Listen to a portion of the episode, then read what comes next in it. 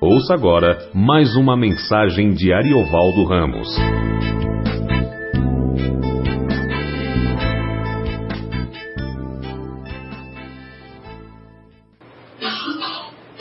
Vamos é, retomar do verso de número 39. Já conversamos um pouco sobre esse trecho, mas. É, obrigado. Mas eu, eu trouxe, dessa vez eu gostaria de ler na, na mensagem, que está tá muito legal. Posso resumir assim essa vontade. Toda a tarefa de que o Pai me incumbiu será concluída, sem a omissão de um único detalhe, para que no fim dos tempos tudo esteja como deve ser. Essa é a colocação de Jesus sobre cumprir a lei. Há muita gente que pensa que cumprir a lei para salvação é ainda guardar algum dos mandamentos do Antigo Testamento. Mas cumprir a lei é algo que Jesus fez. Jesus é que cumpriu a lei. Essa é, forma como foi traduzido esse texto, ele é muito adequado ao que está no original. Posso resumir assim essa vontade. Toda tarefa que, de que o Pai me incumbiu será concluída sem a omissão de um único detalhe, para que no fim dos tempos tudo seja como deve ser. É, é a ideia de que o Senhor vai cumprir toda a lei. É, e é muito rica essa ideia de que tudo vai se cumprir em Jesus, porque Jesus vai é, ser executado pela lei, que é que é a sua a sua verdadeira função.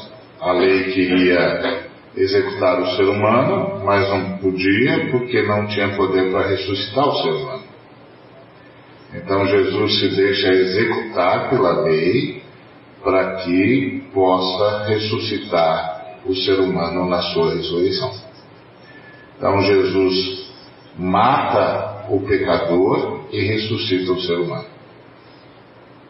Por isso que nós podemos ser salvos em Cristo.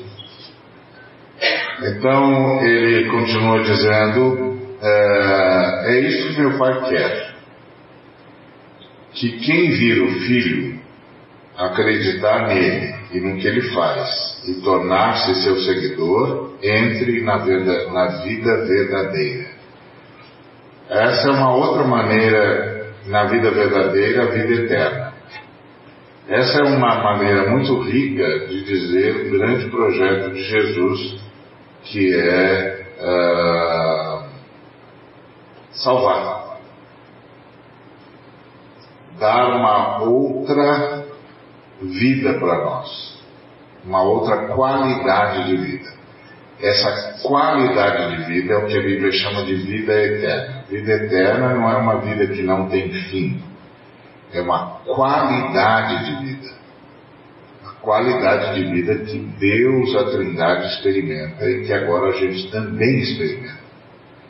Então, essa vida não pode ser vencida pela morte. Então, essa vida eterna é que vai entrar na eternidade, em vida. Eternidade não é um novo tipo de tempo. Eternidade é a ausência do tempo. Então, quando nós formos ressurretos no final dos tempos, no último dia, nós saímos do tempo e entramos na ausência do tempo. Isso é eternidade, mas entramos com a mesma qualidade de vida que Deus tem Essa é a ideia que está aqui. Ah, então, minha, minha vontade de Jesus é fazer o que meu Pai quer. Minha tarefa é mantê-los vivos e intactos até o fim dos tempos. Essa fala de Jesus é extraordinária, porque se você faz parte da, do, do grupo de pessoas que viu Jesus, se você faz parte do, do, grupo de pessoas que acreditou em Jesus, que acreditou no, no que Jesus fez, na eficácia da sua morte e da sua ressurreição, e você se tornou seguidor de Jesus, você entrou na vida verdadeira, que é a vida eterna. E Jesus assumiu como tarefa dele manter a gente nessa vida eterna intacto até o fim dos tempos. Ou seja, Jesus não apenas salva a gente, Jesus se responsabiliza por manter a gente salvo. Tem gente que diz, não, se você não fizer a sua parte, é, você perde a salvação.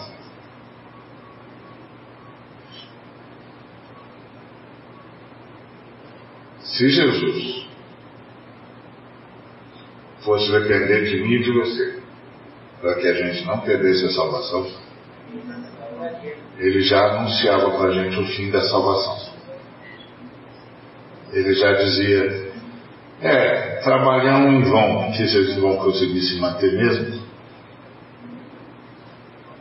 Não. O Pai leva a gente ao Filho nos dá fé, convicção de quem é Jesus e da eficácia da sua obra, daquilo que ele fez. E aí nos faz tornarmos seguidores de Jesus. E aí a gente entra na vida verdadeira, a vida eterna essa qualidade de vida que a Trindade conhece. E aí Jesus se responsabiliza por nos manter vivos e intactos até o fim dos tempos. Ou seja, ele se responsabiliza por nos manter na salvação. É claro que isso pode significar algumas intervenções dolorosas na vida dele na vida da gente. Ótimo. Mas ainda bem. Melhor assim. Melhor assim. E aí continua o texto. É, pelo fato de ele ter dito sou o pão que desceu do céu, os judeus começaram a discutir com ele. Não é este o filho de José? Não conhecemos seu pai, não conhecemos sua mãe. Como pode ele agora dizer desci do céu e esperar que alguém acredite nele? Esse era o dilema de Jesus na sua região. As pessoas viram ele crescer, sabendo que ele não foi um menino, um bom menino, mas um menino. Foi um adolescente, um bom adolescente, mas um adolescente. Foi um jovem, um bom jovem, mas um jovem. E agora ele está dizendo que desceu do céu. Que ele era muito mais do que eles podiam ver. Isso era o dilema de Jesus. Naquele tempo, as pessoas tinham grande dificuldade de acreditar que Jesus era Deus. Nesses tempos, as pessoas têm grande dificuldade em acreditar que Jesus era a gente. Porque É muito difícil você dizer, não, Jesus andou entre nós, carne e osso, gente como a gente. É, e foi um homem de fé, tudo que ele fez, fez pela fé. É, eu me lembro que uma vez eu fui entrevistado num programa e o moço disse assim: Então, o senhor pode falar dos milagres que Jesus fez por ser Deus? Eu falei: Não, ele não fez nenhum milagre por ser Deus. Ele fez os milagres que fez por ter fé. Por ser Deus, ele perdoou pecados. Uma vez.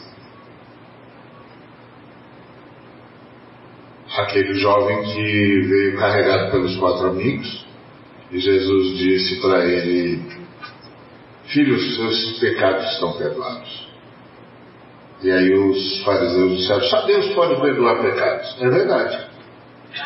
E Jesus disse: É verdade. E para vocês saberem que eu tenho autoridade para perdoar pecados, disse para o moço: Pode pegar a sua cama, levantar e ir embora. Ah, leva a cama também. É, foi isso que ele fez. Isso ele fez porque era Deus. Não a cura, mas o perdão.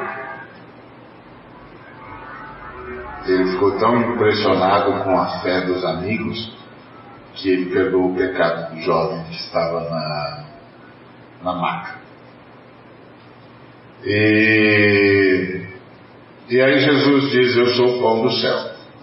E isso é muito interessante porque esse é o dilema que ele tinha de viver com seus conterrâneos e contemporâneos, é, porque eles se lembravam do jovem Jesus, do filho de José, não conseguiam entender que estavam diante do Filho de Deus, que, é, que ele era e sempre foi o Filho de Deus.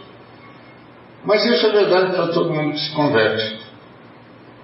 Porque ah, todos têm um passado. O passado de Jesus era jóia, mas nosso passado não é tão jóia assim. Pelo menos de, de, de, o meu. O seu deve ser 100%, mas o meu não é tão jóia assim. Então, você tem um passado. E aí é, vem Jesus. Começa tudo de novo na sua vida. E vai ter sempre gente que vai se lembrar que você tem um passado e não vai conseguir mais ver você como alguém que começou de novo, ou a quem foi dado um novo começo. Quando isso acontecer, não fica chateado porque Jesus também passou por isso. É muito difícil para as pessoas entenderem o poder de Deus. O poder de Deus. As pessoas estão prontas para ver o poder de Deus nas nos fenômenos naturais, mas não estão prontas para ver o poder de Deus na vida de uma pessoa. Como Ele é capaz de mudar a vida de alguém, de dar dons para as pessoas, de recuperá-las do seu passado e de dar-lhes um novo começo e de sustentá-las nesse novo começo. E de fazer tábula rasa do passado delas. Começou de novo. Nova criatura.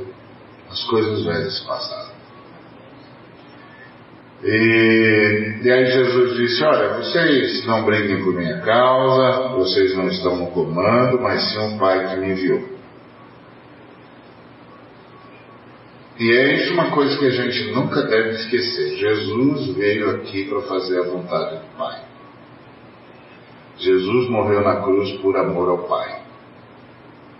Jesus deu a sua vida por amor ao Pai. Jesus abandonou a sua glória por amor ao Pai. Por isso nós vivemos para a glória do Pai, honrando Jesus Cristo para a glória do. O que Jesus fez foi levar a gente de volta para o Pai. E levar o Pai e trazer o Pai para nós. Na verdade, Jesus Cristo não morreu na cruz para você poder ir ao Pai. Vou repetir. Jesus Cristo não morreu na cruz para você poder ir ao Pai. Jesus Cristo morreu na cruz para o Pai poder vir até você. Não era você que queria o Pai, é o Pai que queria você. Percebeu? Jesus não morreu na cruz para você ir ao Pai. Jesus morreu na cruz porque o Pai queria vir a você. E aí, ele deu a sua vida porque o Pai queria você. O Pai queria ter você na unidade com Ele. Eu não sei por que cargas d'água, mas o Pai gosta de você, de mim. O Pai é gente boa toda a vida, porque é, para gostar de mim precisa dar um trabalho. Então, nunca se esqueça disso, porque às vezes o camarada não, prega o evangelho dessa perspectiva, dá a impressão de que Jesus morreu na cruz e aí se esforça, meu, faz a tua parte, dá os seus pulos, porque Jesus já abriu o caminho, vê se vai, se você não for, já era. E fica parecendo que Jesus morreu na cruz para o Pai ter uma boa desculpa para mandar você para o inferno. Porque Jesus morreu na cruz, você não aproveitou a oportunidade, agora, ó. Tchau. Já era, companheiro. Dançou. E não pode reclamar, não. Porque Jesus morreu na cruz e você não fez nada com isso. Não. Não. Jesus morreu na cruz para o Pai poder ir a você. A missão é de Deus. Os teólogos chamam isso de missioneiro. A missão é de Deus. Quem está em missão? De Deus. Lembra lá no Gênesis? Nosso primeiro pai tentou o impossível, se esconder de Deus. E aí o pai disse, Adão, onde estás? Quando ele disse Adão, onde estás? Ele estava chamando o casal, porque Adão era o nome que ele tinha dado para o casal. Mas só o homem foi. Se o senhor não soubesse todas as coisas, já saberia que tinha um problema lá. Porque o homem foi sozinho. E não era assim. Quando o Senhor dizia Adão, o casal ia falar com ele, que Adão era o nome do casal. Porque Deus é uma comunhão, criou outra comunhão. Deus é uma comunidade, criou outra comunidade. Deus é uma família, criou outra família, a sua imagem e semelhança. Essa família se perdeu. E o pai veio atrás da família que se perdeu. E a família que se perdeu tentou se esconder do pai. E agora o pai não pode mais chegar na, na família que se perdeu, porque entre o pai e a família que se perdeu está a culpa, o pecado, a transgressão da família que se perdeu. E o princípio de justiça que norteia os atos da Trindade impedem o Pai de abraçar aqueles que ele criou a sua imagem e semelhança. E aí, estes que não são abraçados pelo Pai e não são mais abraçáveis pelo Pai, estão perdidos.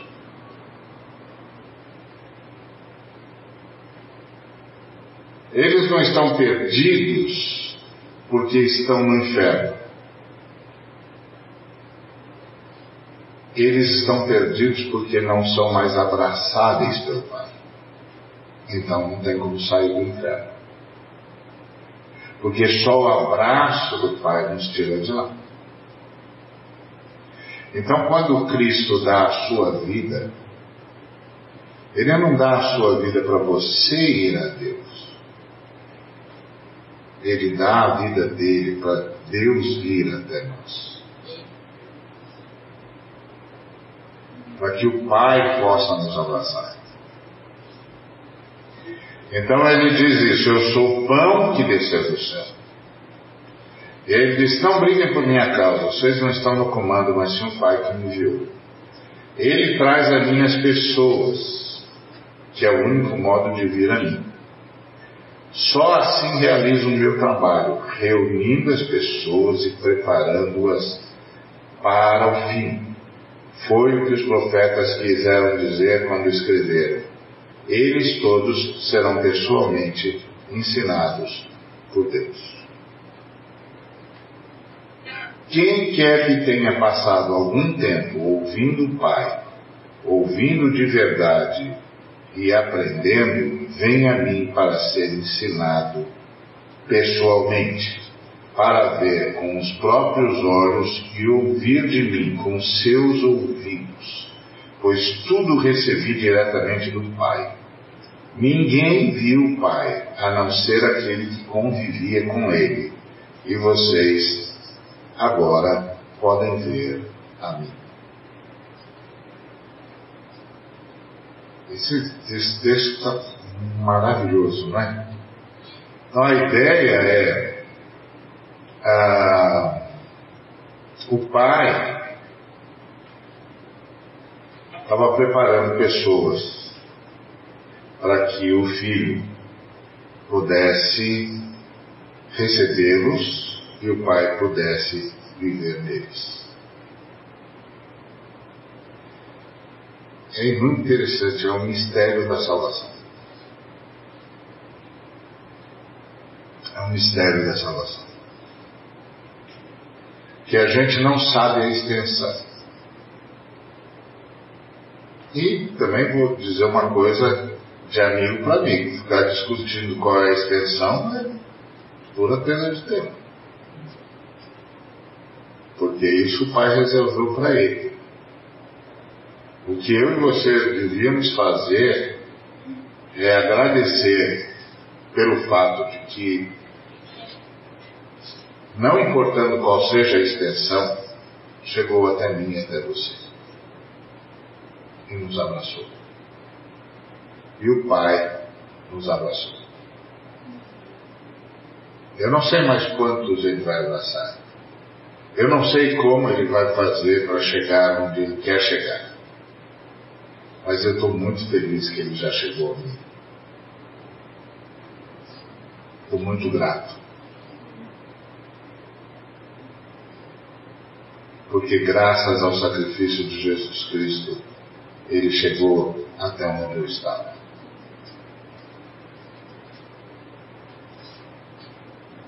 Isso é extraordinário.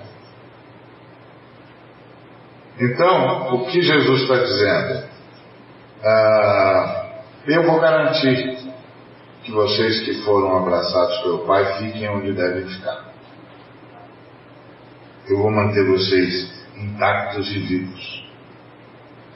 Por isso, meu irmão, minha irmã, quando você estiver em uma luta, não fica batendo a cabeça. Pede ajuda para o seu Salvador. Ele é o meu e o seu Salvador. Ele não é o meu e o seu Salvador é, apenas para tirar do, a gente do inferno, mas para tirar todo o inferno da gente. Porque Ele quer que a gente desfrute de toda a salvação que o Pai tem para nós. E o Pai tem uma salvação completa. Nós temos um Salvador. E nós temos um Salvador porque o Pai quis nos abraçar. Então, deixa o Pai abraçar você. Deixa o Pai abraçar você. Confie no Senhor Jesus, no que Ele fez. E se você percebe o inferno em você, chame pelo seu Salvador. Não adianta você ficar fazendo promessa. Você precisa de um Salvador. Chame pelo seu Salvador. Quem invocar o Senhor será salvo. Porque Ele trouxe para si a responsabilidade de manter-nos vivos e intactos até o dia da ressurreição final. E aí ele continua: Digo isso agora da maneira mais sóbria e solene. Quem crer em mim tem vida verdadeira, vida eterna. Já falamos sobre isso. Eu sou o pão da vida. Seus antepassados comeram pão do céu no deserto e morreram. Mas agora está aqui um pão que verdadeiramente veio do céu. Quem comer deste pão jamais morrerá. Eu sou o pão, o pão vivo que desceu do céu. Qualquer um que comer desse pão viverá e para sempre. O pão que dou ao mundo para que possam comer e viver sou eu mesmo, um ser de carne e sangue.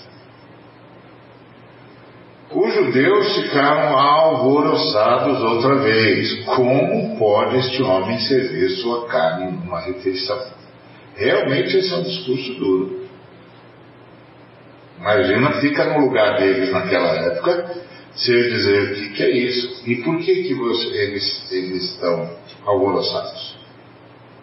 Porque eles sabem o sacrifício, como é que é, como é que é o sacrifício.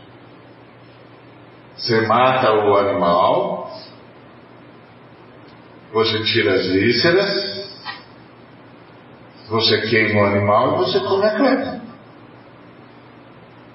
É o Cordeiro Pascal. Lembra do Cordeiro Pascal lá no Egito? Tem que fugir. O que, que o senhor disse? Pega o animal, abre, tira as vísceras, queima, assa e come. Se não der para, se for carne demais para uma família só, chama outra família, façam juntos. Tem de devorar todo o cordeiro. É o cordeiro da libertação. Não é isso? Lembra desse texto? Então, ele, Jesus estava falando isso. Ele disse, não é possível. O que, que ele está dizendo?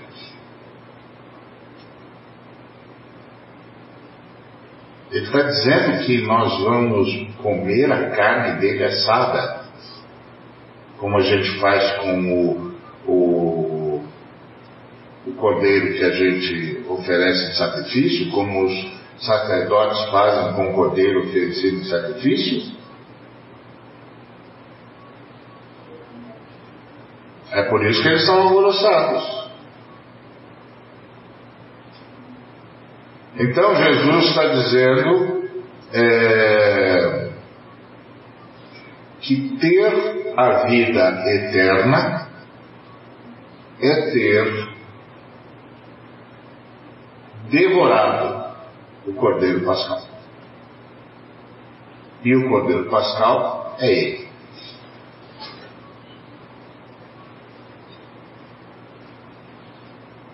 E aí eles ficaram alvoroçados. Mas Jesus não deu confiança a eles e prosseguiu. Só depois que comerem e beberem carne e sangue, a carne e o sangue do Filho do Homem, vocês terão vida interior. Quem tiver um desejo sincero por essa comida e bebida, obterá a vida eterna, estará pronto para o dia final. Olha, coisa que você tem de lembrar sempre: Jesus veio preparar a gente para o fim do mundo. Esses dias tinha um, um, colega falando que, que, a missão da igreja era transformar o mundo. Eu disse: não, a missão da igreja é preparar o mundo para o juízo final. Enquanto a gente faz isso, a gente provoca mudanças substanciais de forma e de fundo na sociedade. Mas nosso trabalho não é produzir as mudanças de forma e de fundo na sociedade. Isso a gente faz enquanto anda. Nosso papel, nossa missão é preparar o mundo para o juízo final. Eles precisam saber que um dia tudo isso vai acabar e que agora eles precisam participar do banquete oferecido por Jesus. E o, que o, o banquete que Jesus ofereceu é a sua própria carne e o seu próprio sangue. Eles precisam saber disso. Então, ele fez isso para que o Pai pudesse vir a nós, mas o Pai só pode vir àqueles que comerem da carne e beberem do sangue. O que é comer da carne e, e, e beber do sangue? Eu vou usar um exemplo extremo. É, é extremo mesmo, é só para você pegar o espírito na coisa. Espero.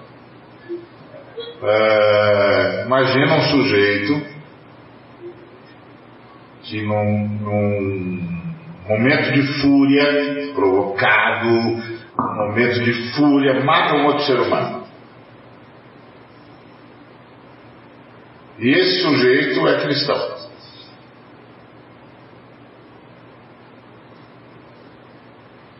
E logo depois que ele faz isso, um outro cristão se aproxima dele e diz: Que loucura que você fez! Ele diz: Eu não sei, ele me provocou, eu não consegui me controlar. E agora?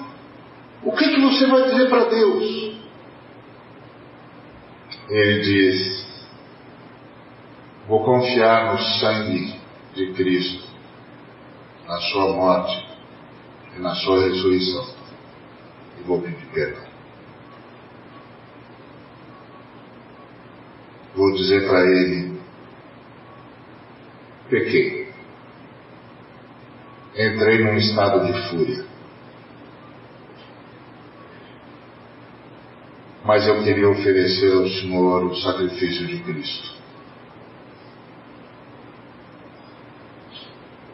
E queria pedir perdão ao Senhor porque eu sei que o sacrifício de Cristo já pagou por isso. E queria pedir que o Senhor começasse de novo. Isso é comer do sangue, comer da carne do sangue de Jesus. É confiar que o único motivo que o Pai tem para me salvar, para me ouvir, para me curar, para me transformar, para tirar o que resta do inferno não é a minha boa vontade. Não é a luta que eu tenho. Ela ser diferente.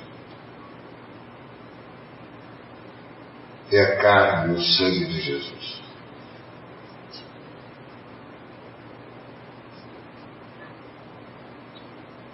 Esse é o banquete do Salmo 23. Todos os meus inimigos me espreitam. O inferno se mobiliza. Eles têm um montão de coisa contra mim. O inferno sabe dos meus erros. Eles estão prontos para me devorar. E eles têm ótimas razões para fazerem isso. Eles têm uma lista para apresentar diante do Pai que me condena. E eu não tenho nada para fazer. Eu não tenho desculpa.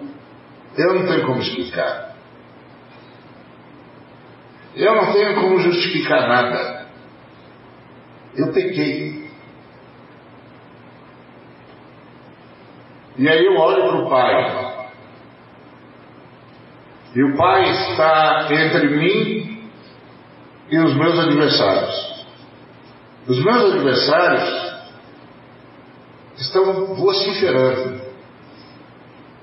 estão jogando diante de mim, na, na presença do Pai, tudo que eu sou, tudo que eu fiz, tudo que eu pensei, tudo que eu desejei, todos os pensamentos, sentimentos, tudo que eu abriguei.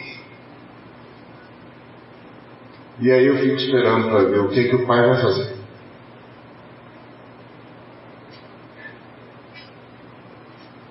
E o pai põe o cordeiro pascal diante de mim na mesa. E o meu cálice transborda com o sangue dele. Ele diz: Coma e beba.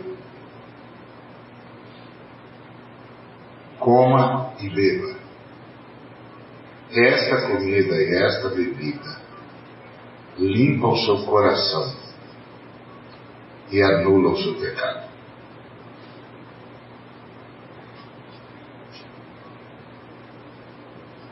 Preparas-me uma mesa na presença dos meus inimigos. E o meu cálice transborda. Bondade e misericórdia, certamente, me seguirão todos os dias da minha vida. E habitarei na casa do Senhor para todo sempre porque eu comi do banquete que ele me ofereceu. Eu não confio mais em mim. Não confio que eu possa resolver os meus problemas por mim mesmo. Não confio que eu possa vencer os meus males por mim mesmo. Não confio que eu possa me consertar por mim mesmo. eu invoco a carne e o sangue de Jesus como cura para minha alma, como cura para o meu espírito, como cura para minha carne, como cura para minha história. E por causa disso, a minha iniquidade é perdoada. Meus pecados são lançados no abismo. E o Espírito de Deus começa algo novo em mim. Eu sei. Você já ouviu um montão de gente dizer, é, mas isso aí, aí é fácil. Vai dizer que você não tem que fazer nada? Não. Não. A fé cristã é subir uma escada, mas é uma escada rolante, não é você que sobe a escada, é a escada que sobe você. Você tem só de ficar onde está. E ficar onde está não é um esforço, porque você já está lá.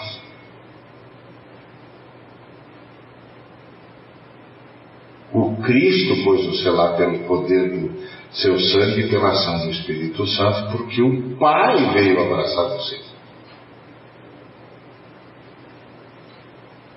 O problema é justamente quando eu começo a dizer que eu vou resolver isso, Jesus. Fica tranquilo, eu vou agradar o Senhor.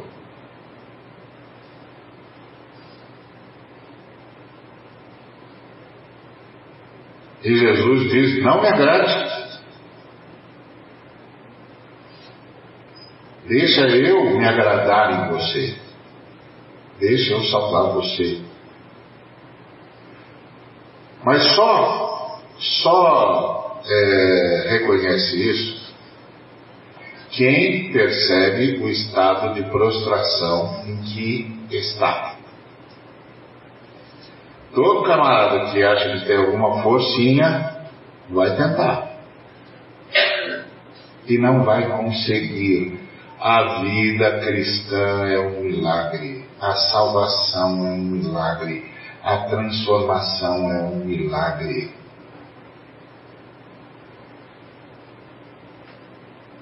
Milagre, milagre, ação poderosa e sobrenatural da Trindade.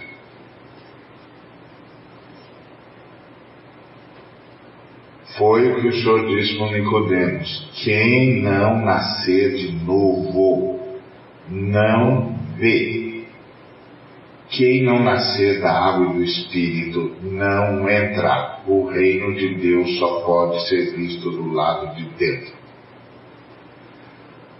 Eu sei que você está dizendo, bom, então esse é um negócio que não dá para disfarçar. É, exato. Ou tem ou não tem. Ou tem ou não tem. Se não tem, não tem. Que chato. Agora, eu posso entristecer o Espírito Santo e é por isso que eu preciso voltar para o banquete todo dia. E preciso todo dia que alguém ore comigo, que, que os irmãos intercedam, assim como eu intercedo por eles. Não é que eu preciso, porque se isso não acontecer, não, é que é assim que o Espírito Santo faz. Uma coisa que a gente não entendeu, talvez um dia a gente entenda, Jesus disse assim, olha, é, nesse, nessa versão, ficou muito boa. Minha tarefa é mantê-los vivos e intactos até o fim dos tempos. Manter, manter vocês na salvação. Como é que ele faz isso? Bom, já fez com a sua morte a sua ressurreição. Mas o que é que ele faz para me manter na salvação? Ele ora por mim. Ele mandou o Espírito Santo morar em mim e ora por mim. Hebreus diz que ele ora por nós diuturnamente. Todos os dias, olha só. Todas as noites, que é uma outra maneira de dizer a mesma coisa. Pronto, todos os dias e todos, todos os momentos. Tá certo? Então, para quem não tinha entendido, é a tradução. Todos os momentos, todos os dias, dia e noite. Por que você acha que o diabo estava a ponto de acabar com você não conseguiu? Quem orou por você? Quem salvou você? Tá vendo? Só Ele tem Exatamente, mas eu concordo com a irmã. É isso. Ele intercede por nós. E o Espírito vai mexendo conosco e dizendo: escuta, você vai continuar vivendo assim mesmo? E mais, o Espírito Santo começa a dizer para a gente: pede para alguém orar por você, Zé.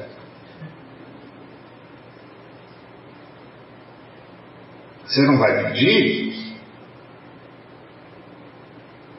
Se você não pedir, eu vou ficar te perturbando o dia todo. Oh, vai pedir para alguém orar por você. Vai lá, rapaz. Eu já preparei intercessores para você. Entendeu? Nós estamos sendo salvos. Nós não estamos nos salvando. Nós estamos sendo salvos. E aí, essa frase de Jesus é ótima. Quem tiver um desejo sincero por essa comida e bebida obterá a vida eterna e estará pronto para o dia final. Minha carne é verdadeira comida, meu sangue é verdadeira bebida.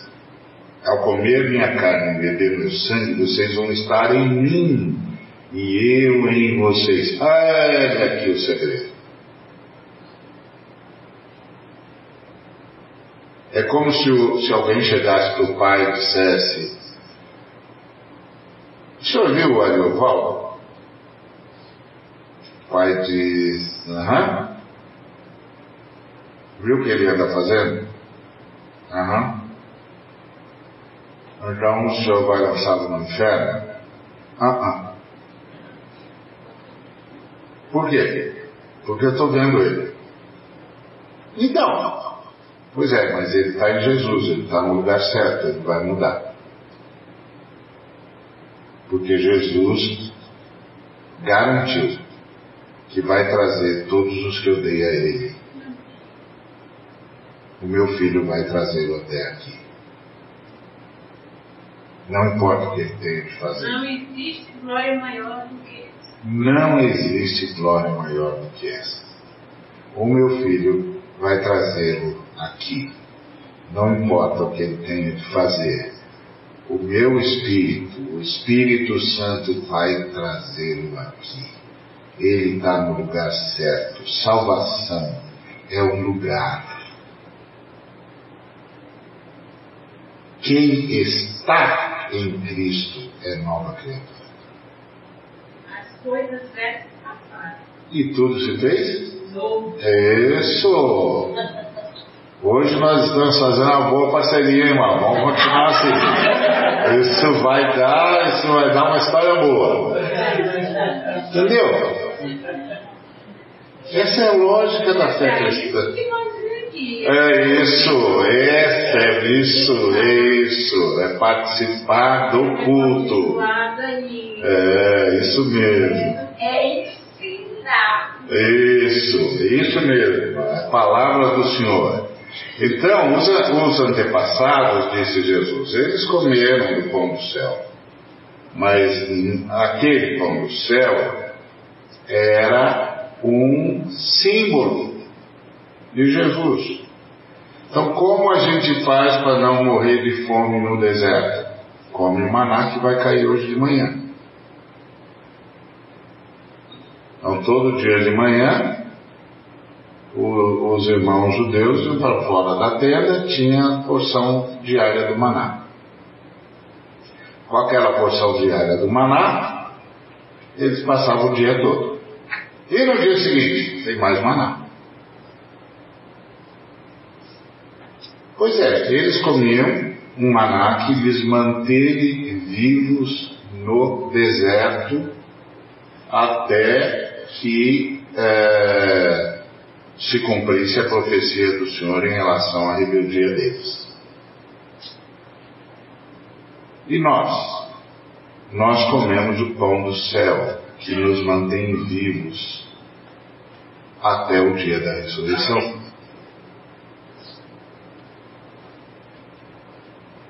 No dia da ressurreição, nós estaremos então plenamente na unidade com a Trindade, sem confusão, viu irmãos? A Trindade vai continuar sendo a Trindade e a humanidade vai continuar sendo a humanidade. Então não precisa ficar com sonho bobo de eu serei Deus, não vai ser não. Já está, esse lugar está ocupado, não tem mais espaço. Mas vai estar em comunhão perfeita com Deus. Certo? Nós vamos chegar lá, irmãos. Agora, se você comer todo dia desse, desse pão e beber desse sangue, você vai viver essa lógica todo dia. Como é que você faz isso? Agradeça.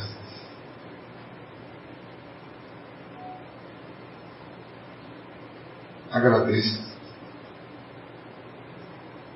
Agradeço ao Senhor porque o Senhor me concedeu nesse dia viver mais um dia às custas do sacrifício e da vitória de Jesus. Agradeça. Eu costumo dizer que ser cristão é terminar o dia pedindo perdão por não ser o ser humano que deveria ter sido mas ao mesmo tempo agradecer por estar sendo transformado num ser humano que por si mesmo jamais seria. Isso é maravilhoso. Perdão, Senhor, porque não fui o ser humano que poderia ter sido, mas te dou graças, porque estás me transformando num ser humano que por mim mesmo jamais seria. E cada dia é melhor que ontem. cada dia melhor que ontem, porque o banquete está diante de nós. O duro é quando o sujeito diz assim: Ah, Senhor, eu não consigo comer com esses inimigos me vendo. Um pouquinho que eu vou dar um jeito neles e volto. Está doido? Você abandonou o banquete para dar um jeito nos inimigos?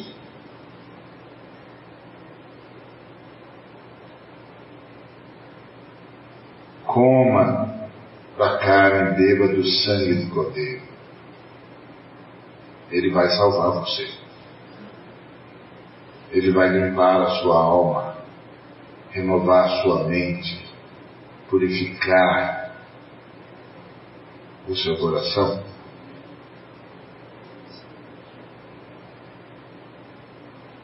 E daqui a pouco, os seus inimigos verão toda aquela lista que eles têm sendo apagada.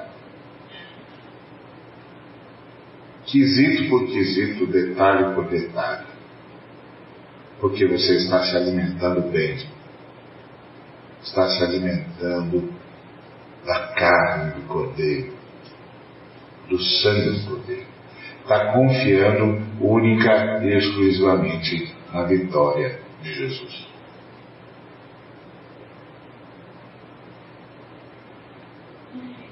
E aí o Senhor vai levando você a fazer o que tem que ser feito, como disse o, Jorge na hora da oração.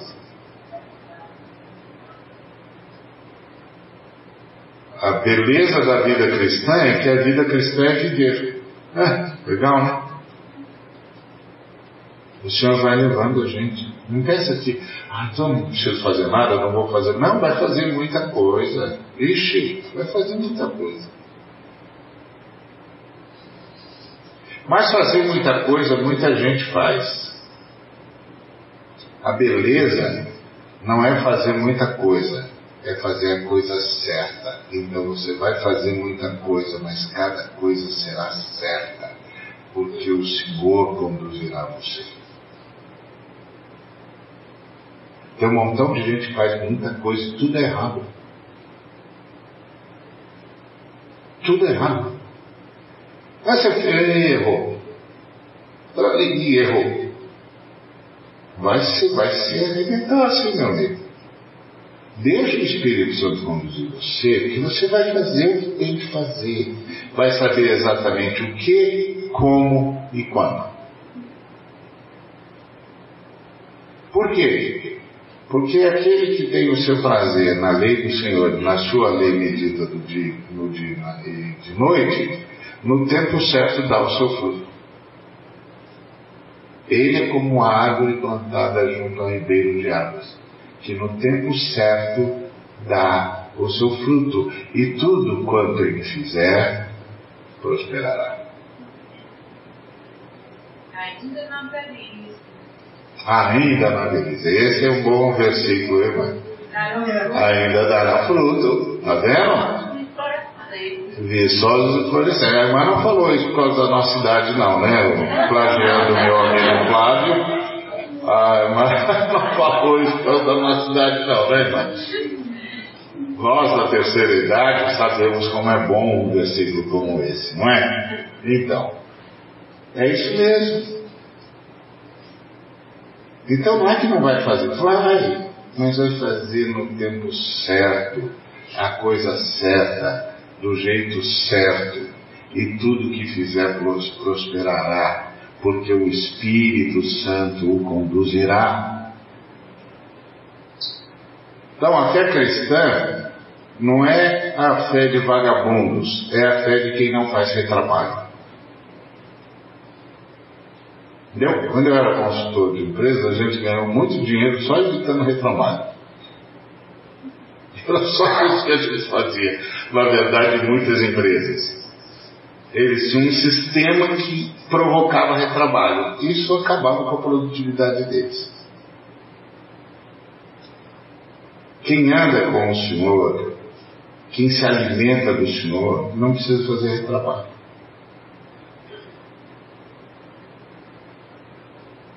Faz de uma vez só. Aliás, isso é que me assusta no Evangelho que é prego, pregado hoje. Nós vamos ter que voltar e pregar tudo de novo. Está tudo errado. O camarada não confia no sacrifício de Jesus, confia no sacrifício que ele fez.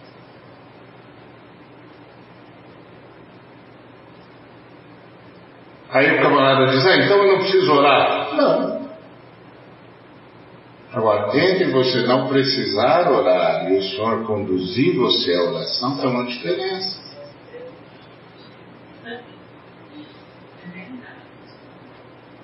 Eu não preciso orar como uma tarefa, mas eu oro como um prazer. Porque o Espírito nos conduz à oração. Então a nossa oração não é mais aquela que você ajoelha, bota o relógio para despertar e fica lá sentindo a dor do joelho e dizendo, Senhor, sente a dor do joelho, sacrifício, o Senhor merece o sacrifício.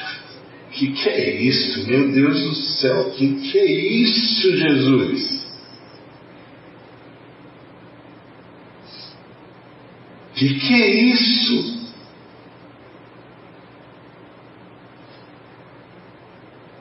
Agora, aqueles que oram conduzidos pelo Espírito Santo, eles não sabem, sabem como começar, mas não têm a menor ideia de como vai parar. E não querem parar. Porque oração não são as palavras que a gente diz, é o lugar onde a gente vai e a gente não quer sair de lá.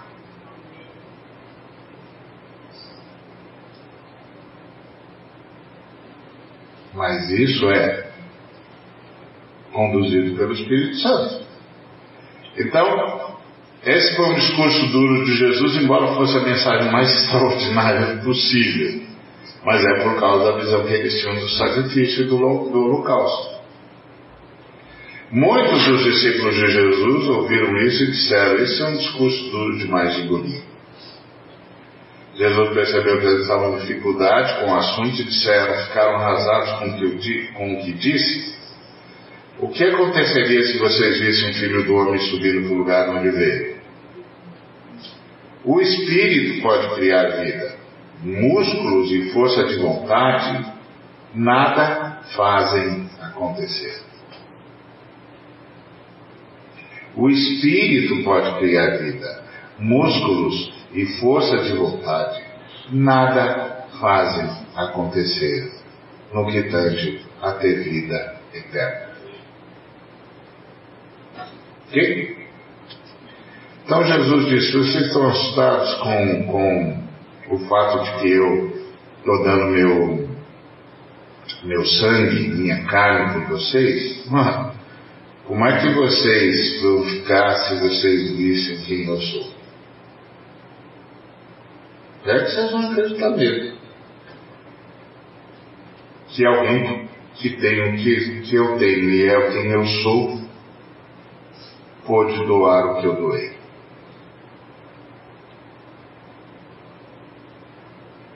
que é a, a, a, discussão muitas vezes que você tem quando você vai evangelizar um judeu e ele diz, não é possível, você está dizendo que Deus abandonou a sua glória e deixou os nós seres humanos fazermos o que quiséssemos com Ele. E aí você diz, é, isso mesmo. Porque o Pai queria abraçar você.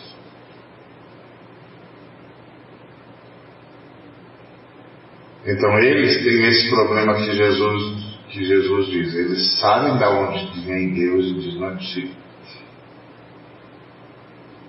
Porque eles têm uma visão muito clara da glória do Criador. Que a gente tem menos do que eles.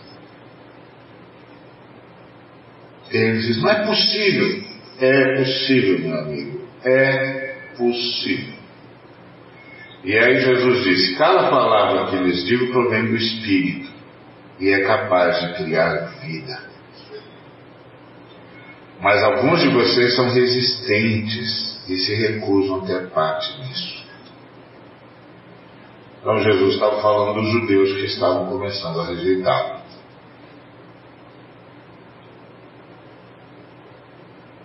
E ele sabia também que iria trair. Foi por isso que antes eu disse a vocês que ninguém é capaz de vir a mim por conta própria. Vocês vêm a mim apenas como uma dádiva do Pai. O Pai leva você a Cristo porque quer abraçar você. Você tem experimentado o abraço do Pai? Então, pode orar, Senhor, me abraça. porque Cristo permitiu que ele chegasse até você.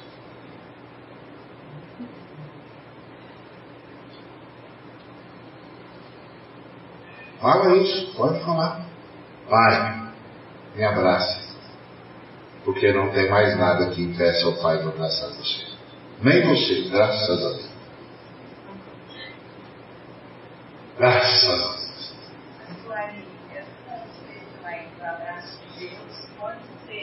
o no capítulo 31, no final do versículo 3 falou, eu amei como eterno, mando real a atrair. É, pode. A ideia é essa. Ele falando com o povo de Israel. É a mesma coisa. É essa ideia de que o pai queria abraçar você. Lembra disso. Se você lembrar disso, você vai saber o Evangelho. Jesus não morreu na cruz para você ir para o Pai. Jesus morreu na cruz para o Pai vir até você.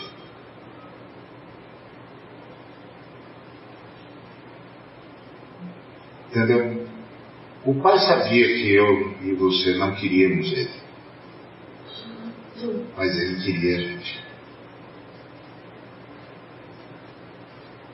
Deixa Ele abraçar você. O filho veio para que o pai pudesse abraçar você.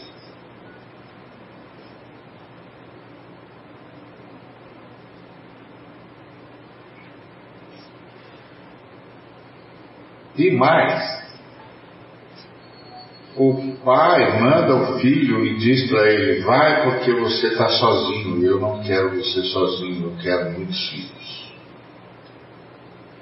Por isso que o apóstolo Paulo, pelo Espírito Santo, nos ensina que aqueles que, conhece, que Jesus, que Deus conheceu, que o Pai conheceu, também os predestinou para serem semelhantes a seu filho, a fim de que o seu filho fosse o primogênito, não mais o unigênito, não mais o único filho, mas o primeiro filho de muitos irmãos. E todos os irmãos semelhantes a ele. Muito bem. E aí o pessoal disse, foi, ele continuou, foi para isso que eu vim. Depois disso, muitos discípulos o abandonaram. Se você é da turma que acha que você tem que se esforçar, você sempre tem essa oportunidade. Você pode achar que você ainda não resolve. Mas se você não acha, você sempre é, pode mudar de grupo. Tem um grupo, muitos discípulos o abandonaram. Não queriam mais nenhuma ligação com ele.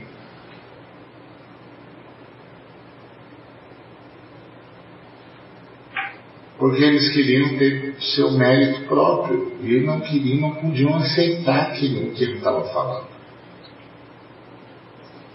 E nem entender.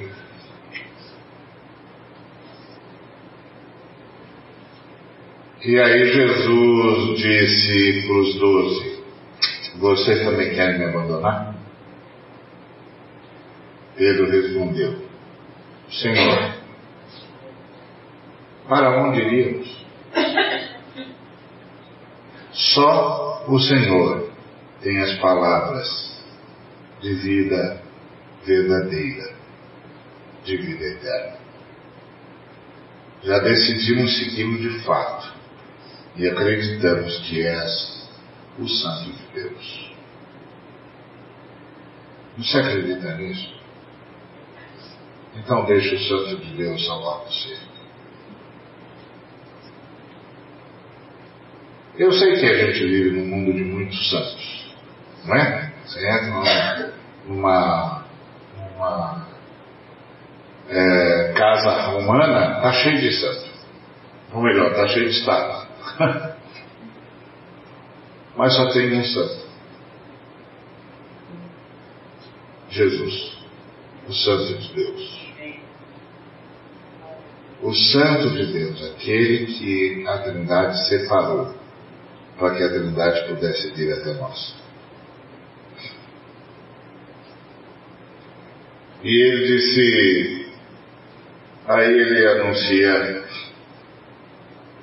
a traição. Eu não escolhi vocês, os dois, mesmo assim um de vocês é o diabo. Ele se referia a Judas, filho de Simão Iscariotes. Esse homem, um dos doze, já estava se preparando para trair. E assim terminamos o capítulo 6. Espero que a gente tenha guardado no coração essa verdade preciosa. Quem nos alimenta é o Senhor. Quem vence por nós é o Senhor. Quem vence em nós é o Senhor. Quem nos sustenta é o Senhor. Nós apelamos ao Senhor. Todos os dias o Senhor se apresenta a nós com um banquete que podemos consumir. A ideia é ter o Senhor cada vez mais em nós. E nós cada vez mais nele. E isso é o que o Pai quer.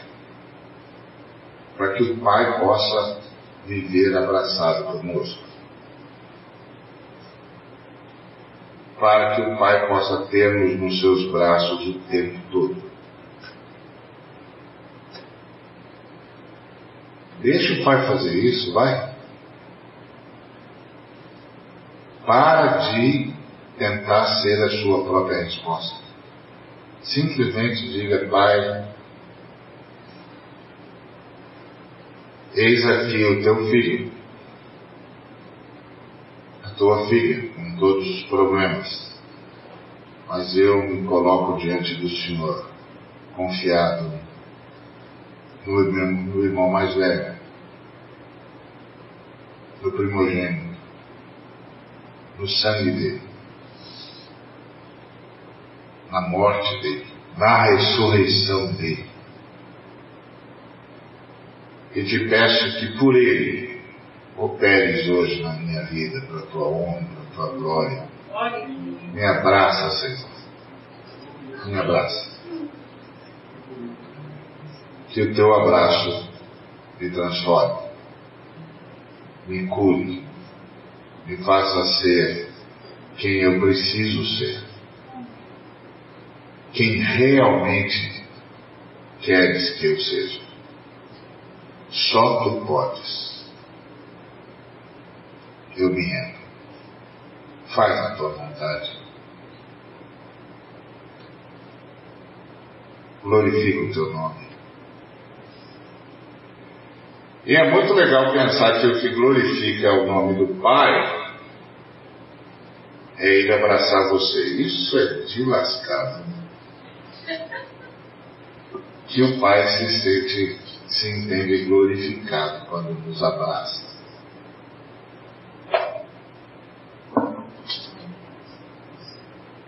Isso é impressionante.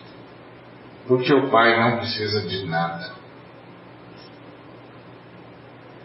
Mas quer a gente.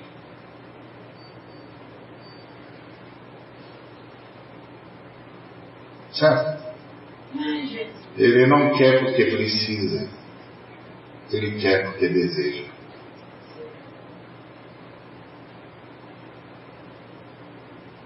Amém?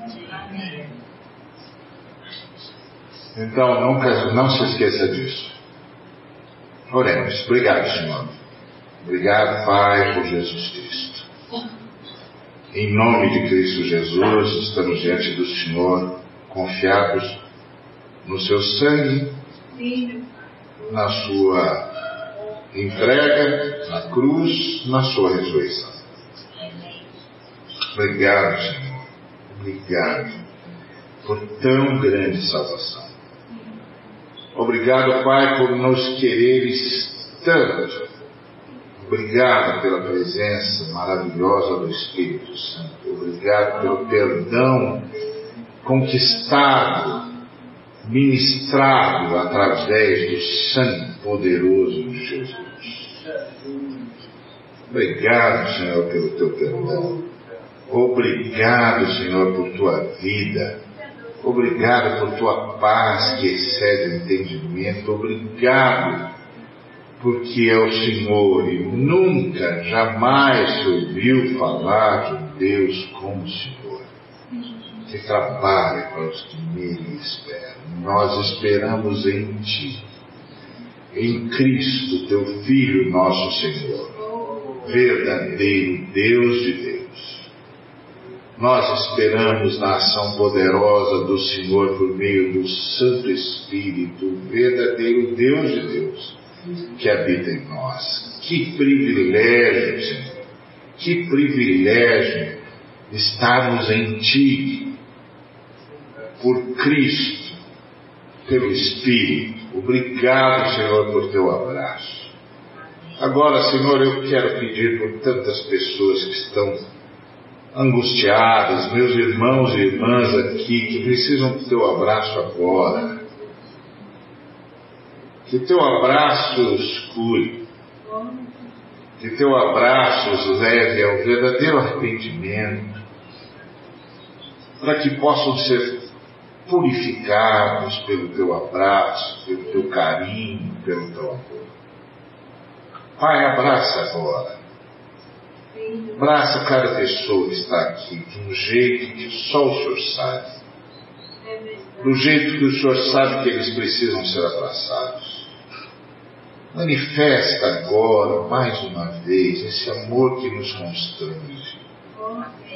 Visita o interior de cada um de nós, com o teu perdão, com a tua cura, com a tua libertação com esse abraço que nos aquece, que nos aconchega, que nos faz vislumbrar a eternidade.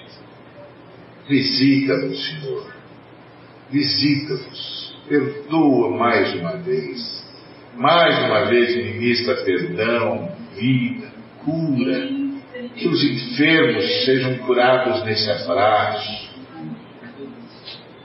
que a tua bondade mais uma vez nos envolva, que a tua misericórdia mais uma vez nos dê outra chance, que o dia amanheça para nós radiante por causa da tua presença. Vem, Senhor Jesus. Pai querido, manifesta o teu carinho, o teu amor, como tens manifestado o teu perdão e a tua bondade. Em nome de Cristo Jesus, nós repreendemos toda a ação do diabo, nós o repreendemos, porque o sangue de Jesus nos cobre, ele não tem mais nada conosco. E por obra do Espírito Santo não terá mais nada em nós em nome de Cristo Jesus. Nós repreendemos toda a tentativa maligna de destruir pessoas aqui. E rogamos mais uma vez pelo poder extraordinário da ressurreição, que nos alimenta, que nos fortalece, que nos revigora Vem, Senhor Jesus, com teu poder, com as palavras do Pai, com o poder do Pai, Espírito Santo. Opera, que os teus anjos possam levar fora da vida destas pessoas, de cada um de nós, todas as manifestações malignas e todas as tentativas de, de fazer escravo aqueles que foram libertos pelo sangue de Jesus. Que haja cura, que haja libertação, que haja transformação. Em nome de Cristo Jesus, obrigado, Pai, pelo teu abraço. Que o teu abraço nos purifique, purifique todas as nossas circunstâncias e libere a nossa alma e dê ao nosso espírito que está unido com Cristo o controle pleno da nossa vida. Ó oh, Espírito Santo, vai onde ninguém mais pode ir, pelo sangue de Cristo, e opera a libertação conquistada na cruz e na ressurreição. Em nome de Cristo Jesus. Que os cansados sejam fortalecidos, que os coxos voltem a andar, que os surdos voltem a ouvir, que os olhos sejam abertos, as mentes iluminadas e os corações conquistados com a tua ternura. Em nome de Cristo Jesus. Para a tua honra e para a tua glória. Todo passado está quebrado pelo sangue de Jesus. Todas as correntes caem por terra. Todas as algemas e cadeias se abram. Porque o Senhor Jesus venceu. Porque a sua ressurreição é a realidade. Porque a sua vida nos alimenta. Bendito seja o teu nome em nome de Cristo Jesus. Que a tua paz seja com cada um dos irmãos, cada uma das irmãs.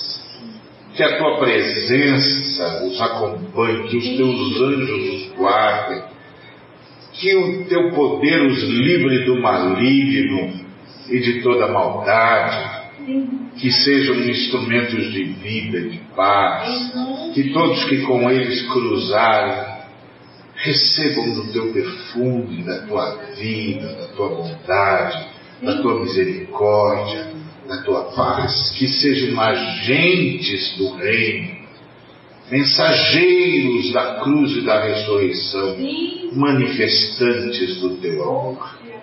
Em nome de Cristo Jesus, que a graça de nosso Senhor e Salvador Jesus o amor, a unidade de Deus e a comunhão do Espírito Santo seja com cada um dos irmãos e irmãs e com toda a Igreja de Jesus Cristo, hoje e para todos sempre, até que ouçamos a grande chamada, a última trombeta, e conquistemos aquilo para o qual fomos conquistados.